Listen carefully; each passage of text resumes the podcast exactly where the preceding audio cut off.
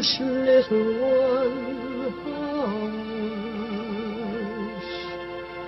Hush, my little That is the whole idea of this machine, you know. どこ行くの I love you. A grande ilusão. Aren't you drinking? I never drink. Why?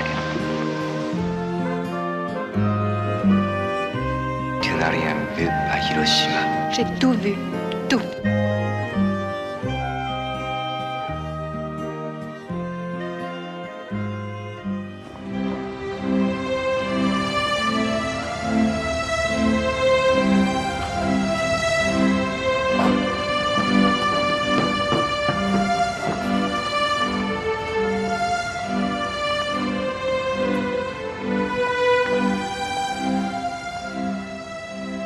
2021 arranca com a estreia do novo filme de Hong Sang-soo, A Mulher que Fugiu, e mais três obras do realizador sul-coreano na mesma semana em que a Cinemateca apresenta um ciclo de clássicos do cinema coreano.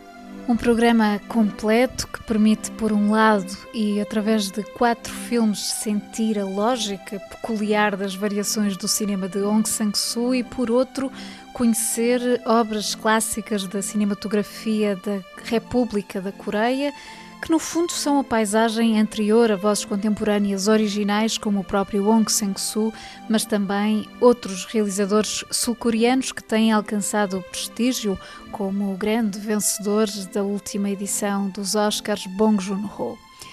Mas então comecemos com o mais recente título de Hong Sang-soo, A Mulher que Fugiu, valeu-lhe o prémio de melhor realizador no último Festival de Berlim e centra-se numa personagem feminina interpretada pela companheira e musa Kim Min-hee, que, aproveitando a ausência do marido em viagem de trabalho, vai visitar amigas. Portanto, são três conversas, um filme em três fases, em que aparentemente pouco ou nada se passa, mas o acumular das nuances dos diálogos vai dando conta de emoções à partida pouco perceptíveis e que desenham o domínio da postura feminina face aos homens, que a certa altura interrompem estas conversas e diria que é no particular despojamento, minimalismo e, acima de tudo, centralidade das mulheres no filme que está também uma variação de uh, Sang-soo, já que, por exemplo, os outros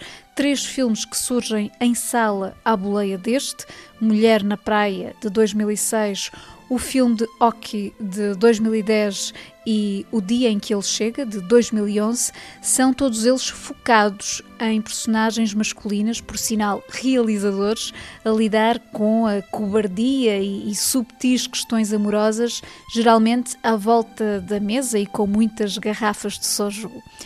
Ou seja, combinar estes quatro filmes em cartaz é uma iniciativa que permite experimentar o prazer das rimas e das pequenas sugestões no delicioso cinema de Hong Sang-soo. Por sua vez, o ciclo de clássicos coreanos na Cinemateca começa nesta quinta-feira com A Criada de Kim Ki-young, uma obra eh, inebriante, desde logo na conjugação de géneros cinematográficos e linguagem visual seguida por um conjunto de olhares, sobretudo dos anos 60, mas também um ou outro filme dos anos 40, 50, 80 e 90, com narrativas à volta da tradição versus modernidade, valores e sociedade que projetam a cultura sul-coreana.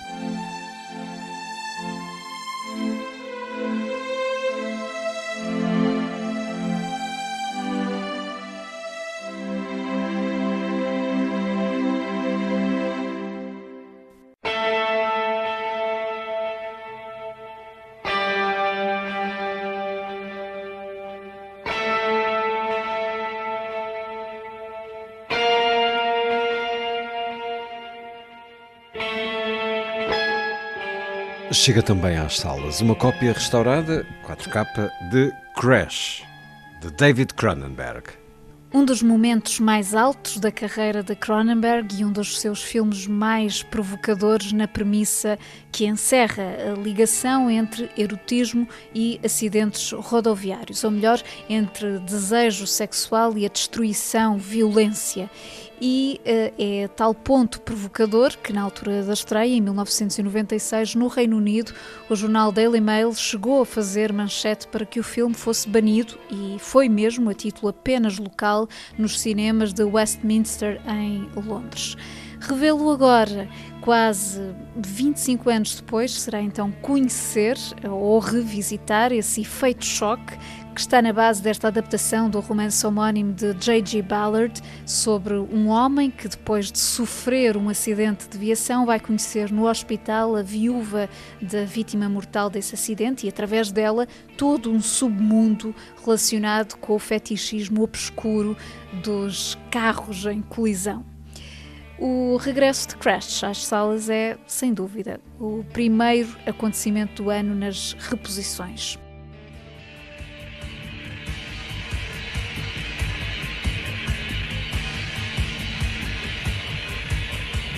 crash victim? Yes. There seem to be three times as many cars as there were before the accident. I need to see you, Ballard. I need to talk to you about the project. Seguimos com outras propostas de cinema. O Cineclube do Porto começa o ano com uma programação à volta do tema À Margem. Filmes em que as personagens são, de alguma forma, marginalizadas. Caso exemplar de Robert Misericórdia, de Arnaud Desplechin, que passa já nesta quinta-feira, centrado no trabalho de uma esquadra, sobretudo no humanismo do seu comissário, e depois em duas mulheres indiciadas de homicídio que claramente vivem esquecidas pela sociedade. Noutras perspectivas deste conceito à margem, há o documentário O Capital no século XXI, de Justin Pemberton, a explorar a desigualdade social que deriva do movimento do dinheiro e outras ficções importantes do último ano, o belíssimo O que Arde, de Oliver Lax, Os Miseráveis, de Ladsley e O Fim do Mundo de Basil da Cunha, estes dois visões muito nítidas de zonas que são universos à parte na fronteira das grandes cidades. Há ainda a projeção de filmes feitos durante a quarentena e as sessões decorrem quintas e sábados na Casa das Artes do Porto. Nas sugestões de cinema em casa, a RTP Play está com um bom catálogo de filmes disponíveis gratuitamente, por exemplo, alguns dos melhores Wim Wenders Paris, Texas, Alice nas Cidades, O Amigo Americano, já de Kieslowski, A Vida Dupla de Veronique, ainda A Escolha de Sofia, de Alan Pakula, com uma gigante interpretação de Meryl Streep, o clássico italiano O Carteiro de Pablo Neruda e até Os Sete Samurais de Kurosawa. É realmente de aproveitar.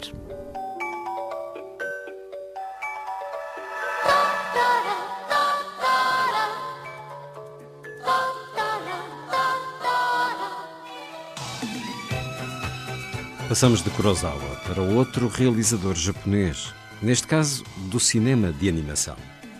Hayao Miyazaki fez 80 anos na última terça-feira. Vale a pena assinalar este aniversário, desde logo porque Miyazaki, que tinha anunciado a reforma depois do filme As Asas do Vento, em 2013, está aí a realizar um novo projeto que deverá estrear ainda este ano. Chama-se How Do You Live? Como Vivem e é a adaptação de um clássico da literatura japonesa sobre a experiência de crescimento de um rapaz na, na relação com o tio. Certamente algo que Miyazaki trará ao ecrã com a característica sensibilidade e dentro do seu imaginário. De resto, fica a sugestão de um documentário recente, 10 anos com Hayao Miyazaki, de Kaku Arakawa, que está disponível de forma gratuita e numa dezena de línguas, incluindo português, no site do canal NHK World Japan. É uma bela oportunidade de conhecer o processo de trabalho do mestre japonês, porque acompanha o período desde a gênese de Pónio à beira-mar até as asas do vento, e nesse bloco temporal mostra o Miyazaki, homem e artista, a relação complexa com o filho, também realizador de animação, e aquilo que define o fervilhar da sua mente criativa, de onde saíram Totoro, O Castelo Andante, A Viagem de Shiro e outras obras-primas do desenho animado.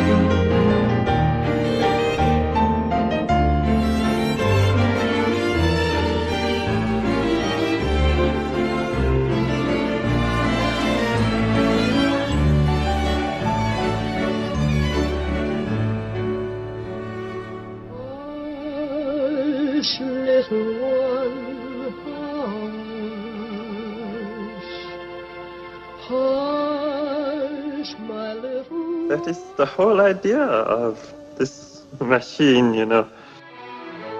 どこ行くの I love you. A grande ilusão.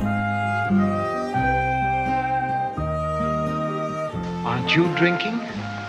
I never drink. Why?